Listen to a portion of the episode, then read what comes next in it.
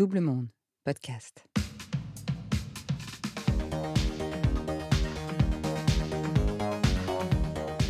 Le plus beau voyage, c'est celui qu'on n'a pas encore fait. Marie n'a jamais rencontré, au détour d'une vague sur les océans, Loïc Perron, auteur de cette phrase inspirante. Mais au fur et à mesure de ses voyages, au fil de l'eau, le monde caché qu'elle découvre et le cocon qu'elle construit en même temps ne sont tout à coup plus compatibles à l'approche de la quarantaine.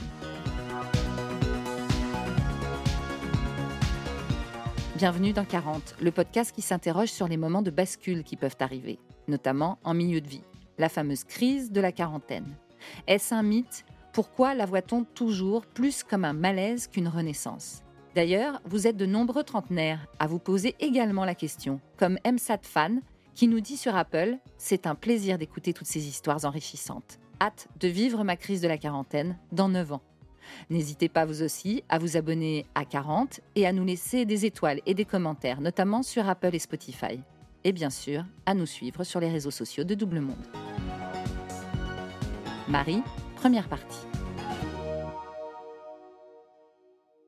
Je m'appelle Marie, je vais avoir 43 ans cette année. J'ai eu la chance de vivre pendant 13 ans sur un voilier à faire le tour du monde, où j'ai accueilli mes enfants au fur et à mesure des escales, jusqu'à ce que mon voilier s'éloigne de la mer.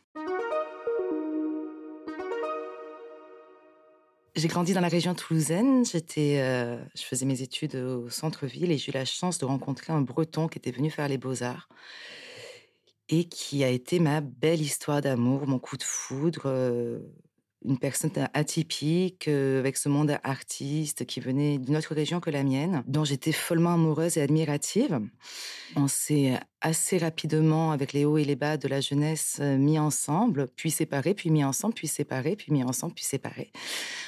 Après plusieurs valses et allers-retours euh, entre l'Irlande, le Canada et la France, on a essayé de tenter l'aventure. On est allé s'installer à Brest pour un projet qui lui tenait à cœur qui était de euh, partir vivre sur un voilier.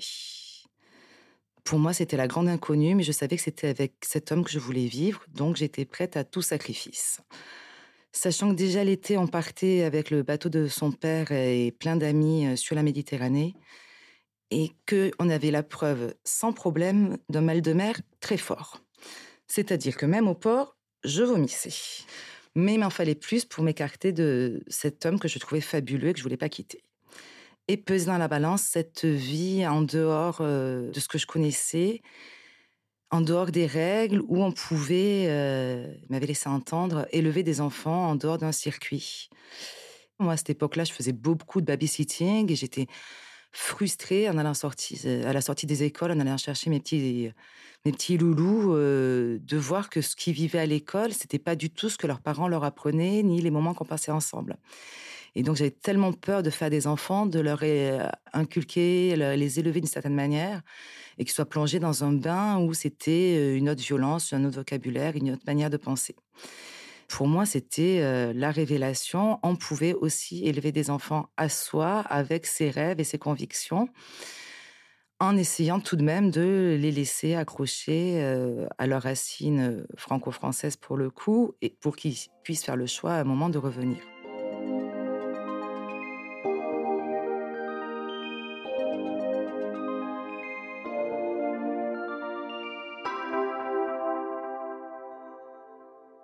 Ce voyage a fait sens, tout particulièrement quand on a fait une escale qui devait durer 15 jours au Sénégal et qui a duré finalement un an, en me rendant compte de la richesse que ça pouvait être de rencontrer toutes ces peuplades, dans ce cas-là animistes, avec leurs rites et de partager leur quotidien.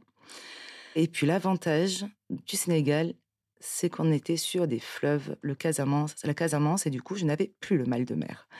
On a donc passé un an entre la Guinée-Bissau et la Casamance. Puis le voyage a continué, direction le Brésil. Et euh, un but ultime, l'Amazone, encore un fleuve. Donc après 6-8 euh, mois euh, autour de Bahia, on a décidé de, partir vers les Antilles. Et face à l'entrée de l'Amazone, on n'a pas pu résister. Et sans les papiers, sans les visas, en ayant déjà sorti passeport et bateau, on a décidé de rentrer dans le fleuve. On devait avoir 25-26 ans à ce moment-là. Complètement euh, inconscient. On était quand même sur les traces de là où Peter Black venait de se faire tuer. On était dans des endroits très policés avec plein de milices. On a essayé de s'arrêter à la base militaire pour essayer d'avoir des cartes pour monter le fleuve. Chose impossible vu que les bancs de sable changent tous les deux, trois mois, donc c'est pas cartographié. Et qu'il est formellement interdit de naviguer sans militaire à bord. Bon, ils nous ont pas bloqué plus très longtemps vu qu'on est rentré de la base militaire, on a levé l'ancre et on a décidé qu'on y allait par nous-mêmes.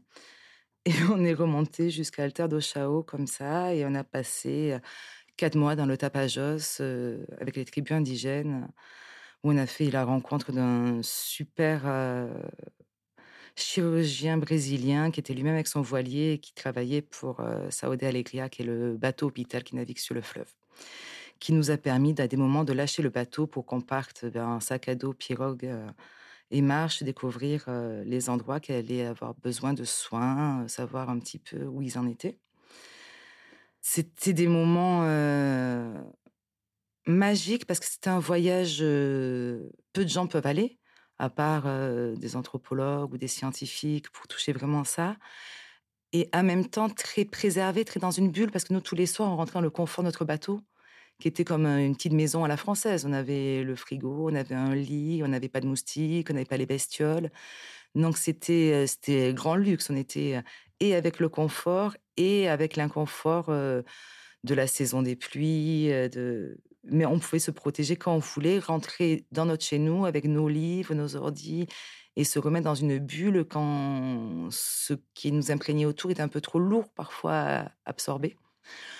On avait enfin trouvé un sens à notre voyage qui était plus une fuite au départ, puis lui une incapacité à vivre hors de l'eau, on va dire, en tout cas hors du vent pour le porter. Et ce qui devait arriver arriva, peut-être un peu provoqué par ma part, vu que je suis tombée enceinte. Pas tout à fait de la sienne parce qu'il a eu très peur d'un désir de rentrer, d'arrêter ce voyage, de comment on allait négocier cette vie à trois, si euh, avec toutes nos aventures, on était, se mettait toujours en danger, comment on allait faire avec un enfant. Donc là, on a décidé d'être de futurs parents raisonnables et d'aller euh, aux Antilles en Martinique pour accoucher. Donc on s'est renseigné, on est allé faire la première échographie, on a essayé de trouver une place au port pour le bateau. On a essayé d'acheter une voiture pour vraiment s'installer et accueillir dans de bonnes conditions, comme on avait été proformaté cet enfant qui allait arriver. Seulement en Martinique, on a retrouvé une grosse communauté de gens du voyage euh, par l'eau, dont certains qui avaient des enfants qui arrivaient de Madagascar, qui avaient déjà deux enfants à ce moment-là, et qui, eux, partaient pour les marquises. Et là, mon capitaine les a regardés a dit, mais quelle chance et là, ils ont explosé Ils ont dit Et toi, tu as un bateau aussi. Où est la chance? Et ils nous ont dit Mais un enfant, euh, les femmes accouchent partout. Donc pourquoi vous vous, frustrez à rester dans cet endroit qui ressemble?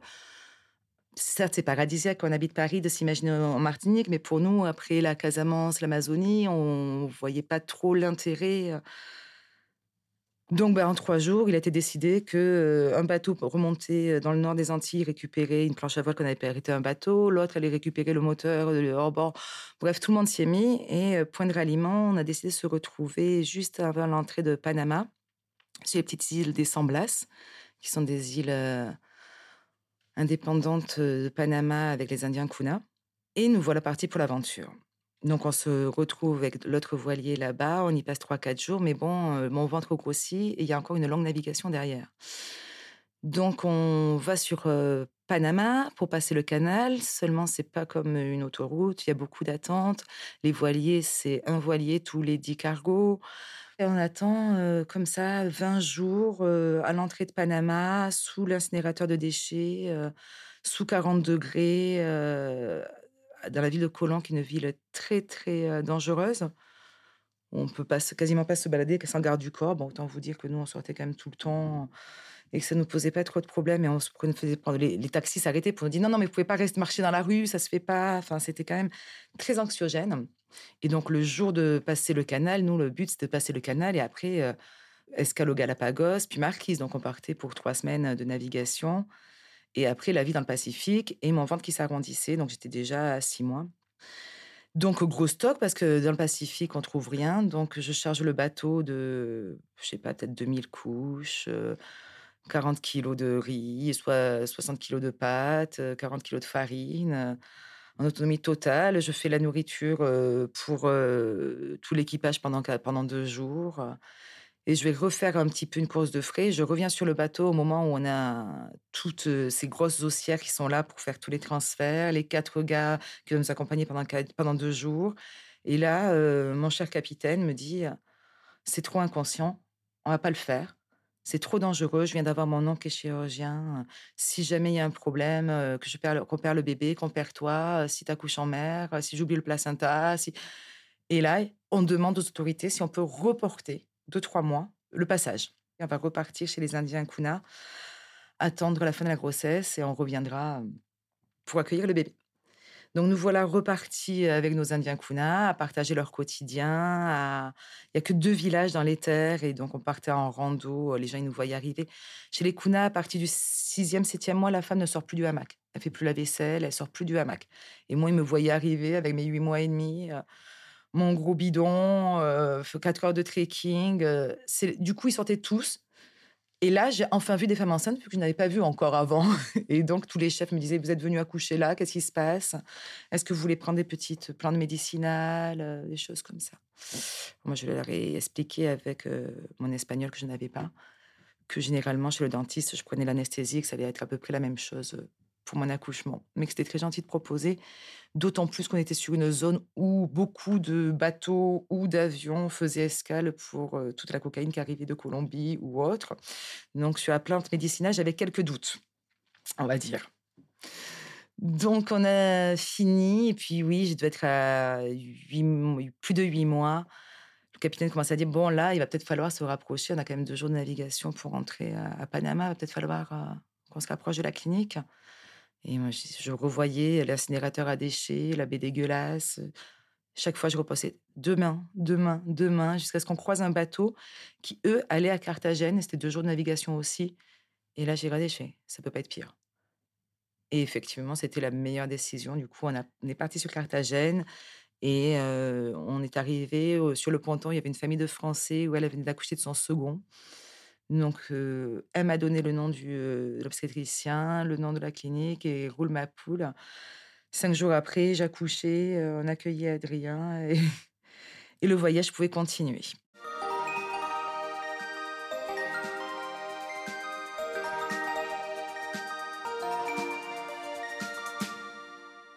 Déjà, dès la grossesse, notre voyage avait changé dans le, dans le regard des gens qu'on visitait. À partir du moment où j'étais enceinte, j'étais plus une touriste ou une blanche qui passait. J'étais aussi une femme qui allait accueillir cet enfant, qui allait avoir les mêmes. Et du coup, très, très naturellement, moi, je me suis beaucoup rapprochée des femmes et vivre leur quotidien. Et la révélation est arrivée euh, au Gambier, euh, en Polynésie, quand Adrien fêtait ses un an. On a rencontré d'autres Français avec des petits-enfants qui avaient monté leur club de plongée et tout ça.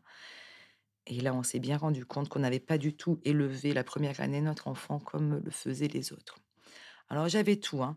j'avais les petites granulés homéopathiques. Alors ça, je ne savais pas qu'un bébé d'un an, fallait le diluer. On ne pouvait pas lui donner comme ça dans la bouche.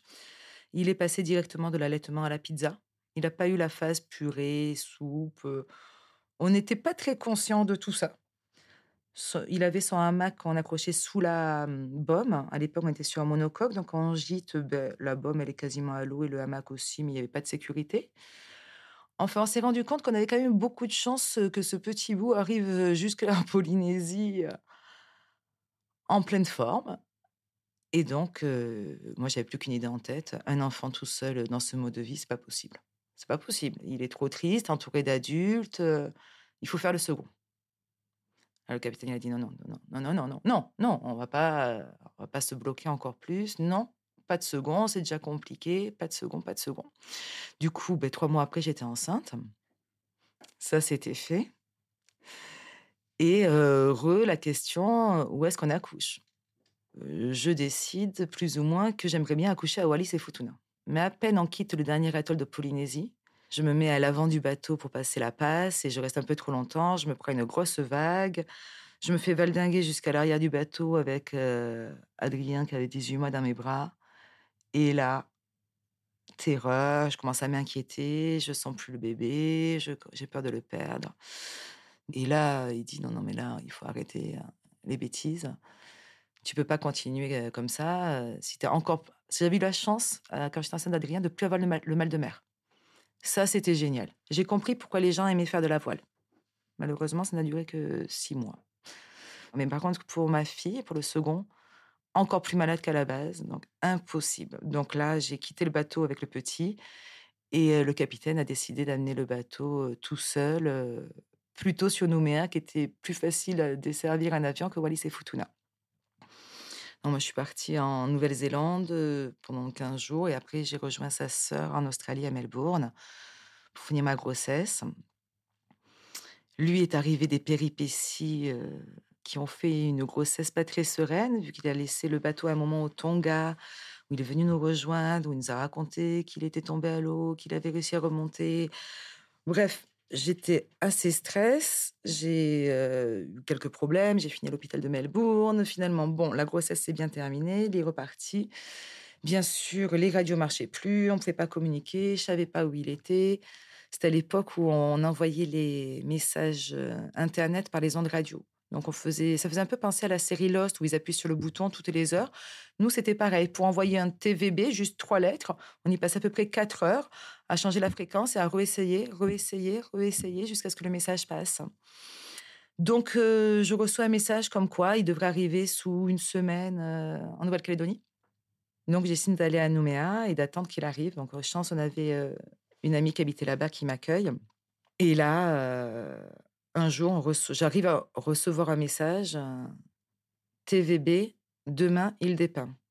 Mais demain, tu sais pas quand c'est, quand, est-ce qu'il a réussi à partir son message. Donc, je prends une robe traditionnelle de Nouméa, c'est une robe de missionnaire très large pour pouvoir prendre l'avion avec mon gros bidon.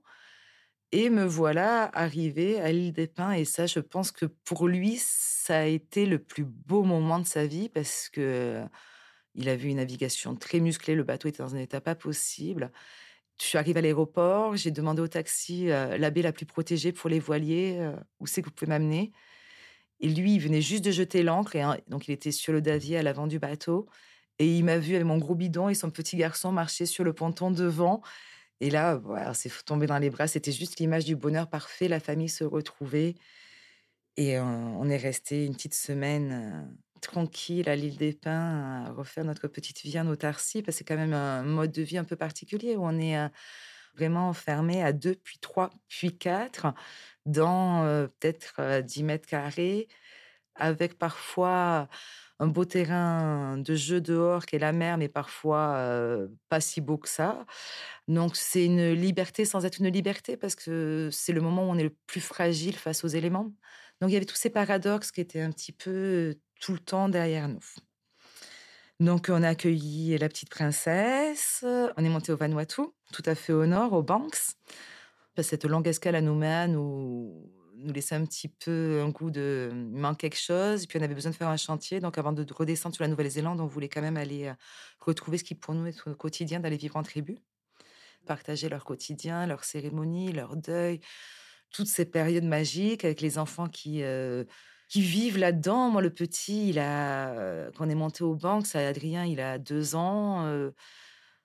le matin, il se lève, il va directement sur le pont, il, attrape la première pirogue qui passe, il saute dedans et il va pêcher. Et on le revoit pas, nous. moi, après, vers 10 heures, je descends à terre pour aller au puits laver mon linge avec la petite. La petite se casse avec les autres. Tous les gamins de moins de deux ans ont des couteaux de plus de 50 cm. Ils jouent avec. Quand un enfant a faim, il rentre dans une maison, il mange.